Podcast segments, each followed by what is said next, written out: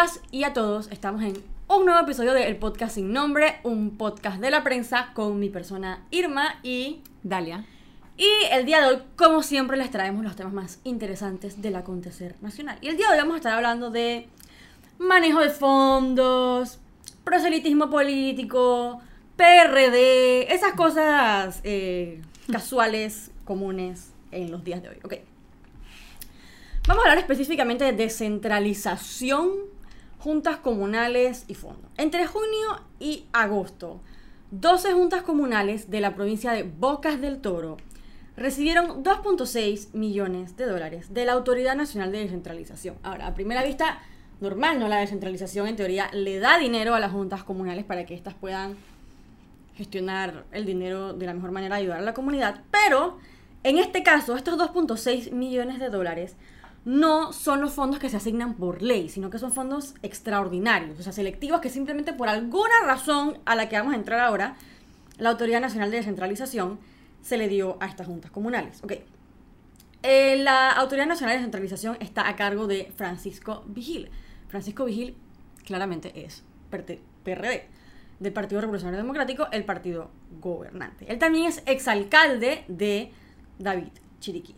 Entonces, entre los, las juntas comunales que destacan está, por ejemplo, la Junta Comunal de Changuinola, que recibió 850 mil dólares, la de El Silencio, que recibió 450 mil dólares, y el corregimiento Finca 6, que recibió 210 mil dólares. Cuando la prensa se acercó donde cada uno de estos representantes de estas juntas comunales, dieron respuestas eh, muy interesantes, por decir así. Por ejemplo, el representante de Changuinola, que es José de Lastra, PRD, obviamente, dijo que con esos 750 mil iban a, bueno, que compró dos camiones, que compró una pala, un tractor, retroexcavadora, carro mortuario, un camioncito de aseo.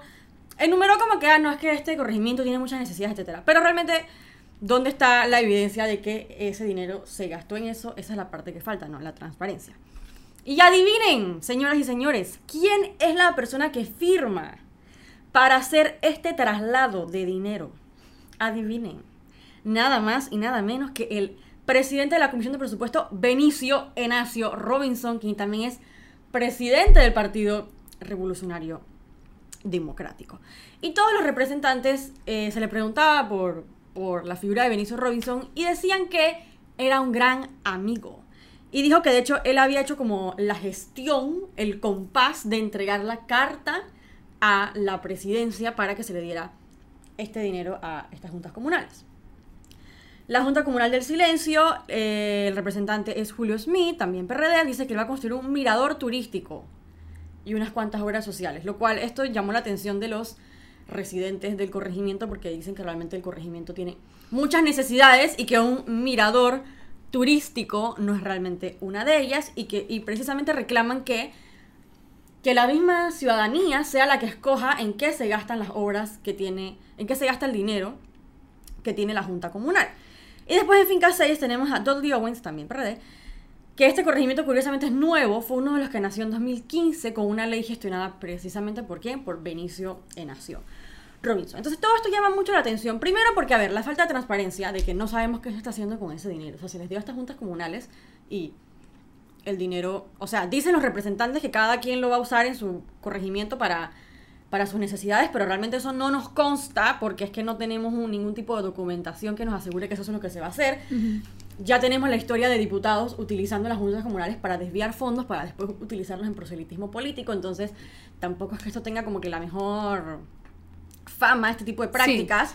Tres, porque específicamente estos corregimientos con representantes del PRD son los que reciben este dinero extra cuando tienes otras juntas comunales con representantes que de repente no son del Partido Revolucionario Democrático, pero que tienen necesidades y simplemente ellos no se les toma en consideración. Y de hecho se destaca el caso de Isla Colón, que bueno, es un distrito, tiene cinco corregimientos y recibe reciben menos dinero que, por ejemplo, la Junta Comunal de Changuinola. Es interesante también, o sea, el tema de la descentralización eh, es importante además porque ahorita también se está buscando reformar la ley de descentralización en la Asamblea, o sea, eso está en primer debate en la Comisión de Asuntos Municipales. O sea, hay un interés especial. Eh, y claro que hay un interés especial porque con descentralización se está moviendo muchísimo dinero que, a mi parecer, y por lo que entiendo de la descentralización, lo que he podido leer y demás, es en papel es una súper buena idea. O sea, a mí me parece que es la mejor manera de verdaderamente llegar a estos corregimientos y, tal cual, valga la redundancia, descentralizar verdaderamente el uso de fondos en, en el Ejecutivo y en la capital.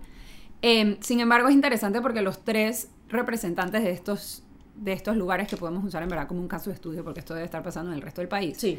lo que dicen es que a los fondos se gestionaron directamente con presidencia. Y claro, porque el órgano ejecutivo, o sea, Francisco Vigil no puede hacer lo que quiera con los fondos de descentralización, ¿me entiendes? Entonces, el hecho de que ellos digan como que ah, se gestionaron con el Ejecutivo y cuando les preguntan por Benicio Robinson digan como que, ah, bueno, lo de, lo de Benicio Robinson es nuestro amigo. No, e incluso el, el eh, representante de Finca 6 dijo que la única función que él ha hecho como diputado nos ha hecho el compás para poder elevarle la nota al señor, al señor presidente. O sea, como en las películas, que está abajo de la pila de solicitudes y...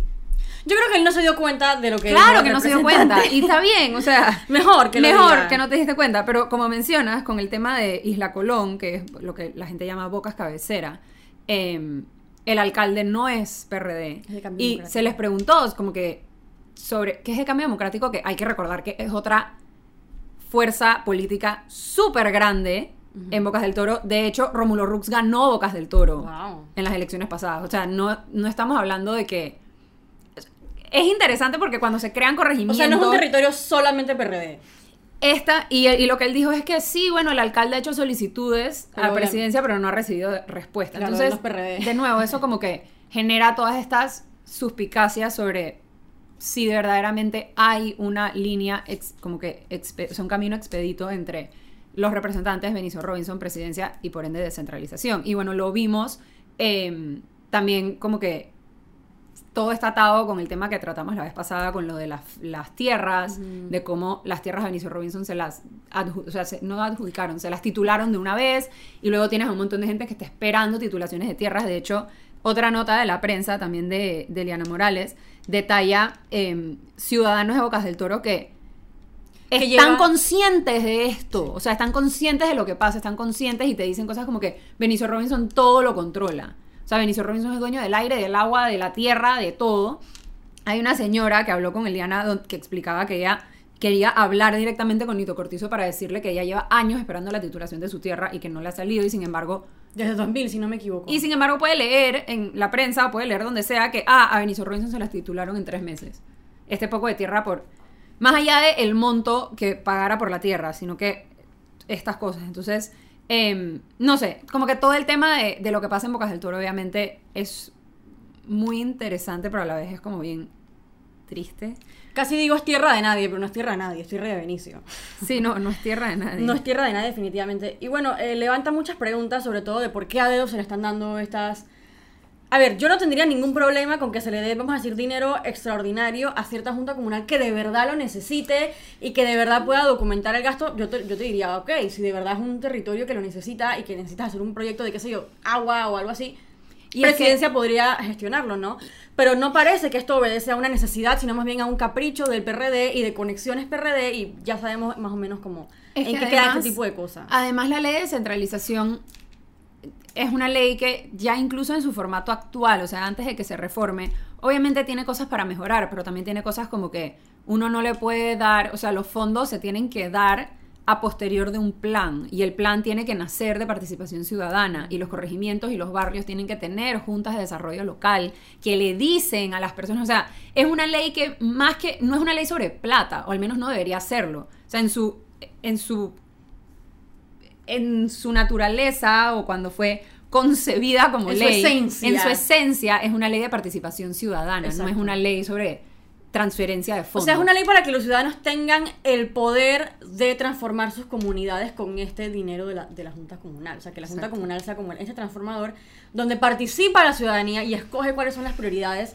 para el corregimiento. Yo dudo muchísimo que... eh, El mirador del que el mirador del silencio sea lo que escogería la ciudadanía, pero de repente hay otro interés detrás y por eso es que es tan importante que se obedezca la ley, que se revise y que, y que fiscalicemos, ¿no? Porque esto, como bien dijiste, tenemos este ejemplo de Bocas del Toro, pero bien podría estar pasando en otras partes del país con otras juntas comunales.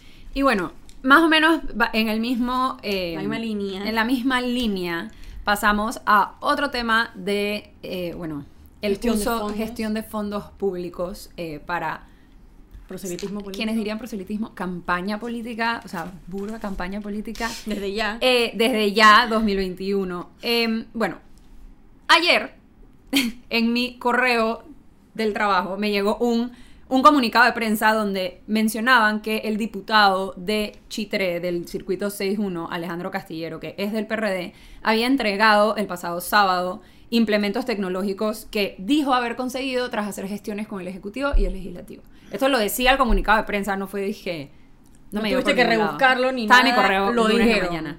Eh, y él hablaba de que, bueno, se entregaron laptops, se entregaron tablets, eh, como que a niños, a adolescentes, a personas del, del circuito. Según ellos. Sí, según ellos. Y, y, o sea, y hay fotos de él entregando las cosas. Claro, lo que quiero decir es que puede que sean activistas políticos. por Ah, no, ejemplo, claro, claro, claro. Lo que digo es que es interesante porque en las fotos se ve a Alejandro Castillero, se ven otras personas entregando esto, y atrás no hay ningún ninguna pancarta o ningún cartel o nada alusivo al ejecutivo y al legislativo, que eso de gestionó, eso no es disque Alejandro Castillero lo pagó y le preguntó a ellos si lo podía entregar, ¿no? Esto se lo entregaron a Alejandro Castillero para que él hiciera la entrega, o sea, para él perfilarse al frente de esta entrega. Y atrás en las fotos aparece una mesa que tiene un mantel que dice Alejandro Castillero y hay un cartel que dice Alejandro O sea, lo pagó él, y las sillas del sitio donde están tienen pegado un sticker de Alejandro Castillero. O sea, era un evento de él. Había branding. Eh, y es interesante porque entrega esto y en el mismo evento, y, en- y por ende en el comunicado, que quien hizo el comunicado claramente estaba ahí, mencionó que el próximo mes, o sea, en noviembre, prometió que va a dar ayudas económicas del programa Capital Semilla, que es un programa de AMPIME, de la Autoridad de la Micro, Pequeña, Mediana Empresa. Que si no me equivoco, de, de becas ese, de, ese, de ese programa es que supuestamente va a depender la reactivación económica del país. y becas del IFARU. Wow. Todos sabemos que las becas del IFARU se entregan, o sea, ahí a todo el año están entregando becas del IFARU. Igual, el tema de- del Capital Semilla son este microfondo que se le da a pequeños emprendedores a nivel nacional, que en su, de nuevo, en su esencia es un programa para ayudar a pequeños comercios, o sea, a la microempresa, pues, para que pueda salir adelante. Sin embargo, ¿por qué un programa que es, porque además es un programa insignia de este ejecutivo, o sea, es la gran solución, como tú dices, es una de las grandes soluciones a la reactivación económica, ¿por qué Lo gestionan. eso, lo- más allá de que si lo gestione, ¿por qué Alejandro Castillero es el que va a dar el cheque? Si al final Bueno, eso es como la definición de gestión para ellos, ¿no? Como que yo simplemente agarro estas cosas y se las doy. O sea, ¿por qué tiene que estar el intermediario para entregar estas cosas? O sea, el ejecutivo no tiene la capacidad de hacerlo acaso. No, y yo ¿O es que- entiendo que, es se lo haya van a y yo entiendo que hay un aspecto de, o sea, yo no espero que Nito Cortizo o la oficina de Nito Cortizo yo no espero que Nito Cortizo o la oficina de Nito Cortizo sepan exactamente quiénes son los emprendedores en el corregimiento dentro de Chitre. En teoría, para eso están las juntas comunales. Claro, para No eso- los diputados. A eso voy. Los diputados se, al- se, se van, trabajan de la mano con las juntas O comunales. sea, y están bien colados en esa y están vuelta. los dos ahí. Entonces, ¿qué es lo que pasa? No es el único. O sea, sí, es el único que mandó un comunicado, pero en verdad, todos los otros diputados, o sea, hay muchos otros diputados, al menos Pero media PRD, docena, O de otros partidos también. del PRD que yo haya visto por ahora, que publican en sus redes sociales cosas similares. O sea, Marcos Castillero publicó también en sus redes sociales que él gestionó la acreditación por parte del Ministerio de Cultura de 30 artesanos en su circuito. Y es como que el Ministerio de Cultura tiene que acreditar a estos artesanos y el Ministerio de Cultura es el que hace eso porque tú le estás entregando la acreditación. ¿Y sabes por qué eso es un problema? Porque tú no puedes confiar, lo siento mucho, pero tú no puedes confiar en que el diputado vaya a ser objetivo o parcial en la Claro. manera en la que entrega. O sea, ellos obviamente entregan estas ayudas de una manera que los beneficie a ellos. Es decir, a sus activistas políticos, a su gente, a la gente que está ahí por ellos y no realmente al ciudadano común. Entonces realmente no se ve el beneficio para el país si se lo estás dando selectivamente a tus diputados para que ellos selectivamente se lo den a las personas que a ellos les conviene Ese fue uno. Entonces no, no produce el efecto que se quiere producir en el país. Ese fue uno. Después tienes dizque, a Gonzalo González, que también entregó las becas, o sea, lo- el capital semilla de Ampime. Junto con el director de Ampime, que por lo menos, o sea, está bien, pero ¿por qué está el diputado? O sea, como que ¿por qué está el diputado de por medio? Y es, la, y es esa cuestión de que al final, cuando hablamos de las...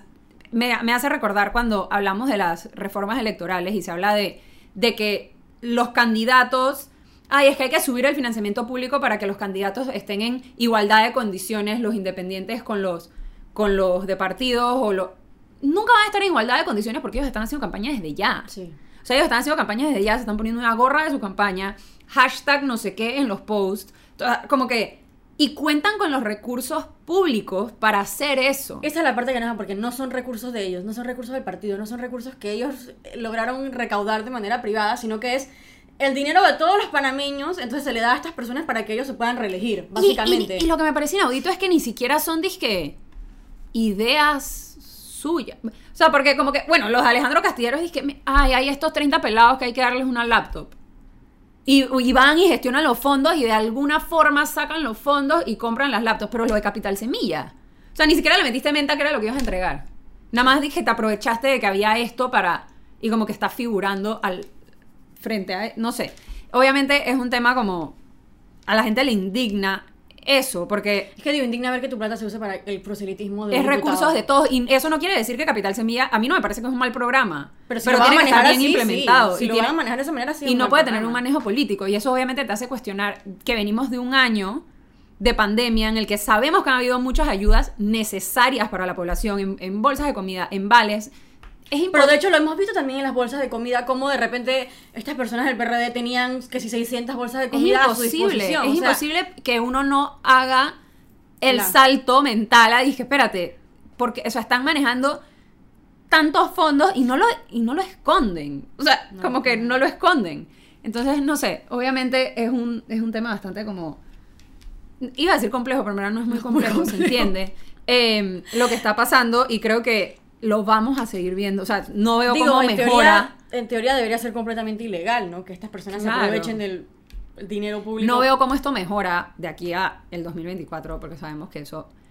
Es más, esta gente ya está en campaña interna del PRD, buscando, viendo qué hacen, o sea, es alarmante. Buscando viendo qué hacen con el dinero del Estado. Claro. Porque si fuera con su dinero, yo te diría, bueno, por lo menos están con sus propios recursos. Pero no, están haciendo toda esta jugarreta, todo este matraqueo con el dinero de la ciudadanía, el dinero que se necesita para hospitales, dinero que se necesita para educación. Ellos lo utilizan para qué? Para proselitismo político. Así que bueno, en eso estamos, compañeros. Sí. Y bueno, bueno, que nos quedamos sin tiempo. eso fue todo por hoy en este episodio de El Podcast Sin Nombre, un podcast de la prensa. Nos vemos la otra semana con más notas. Y bueno, chao.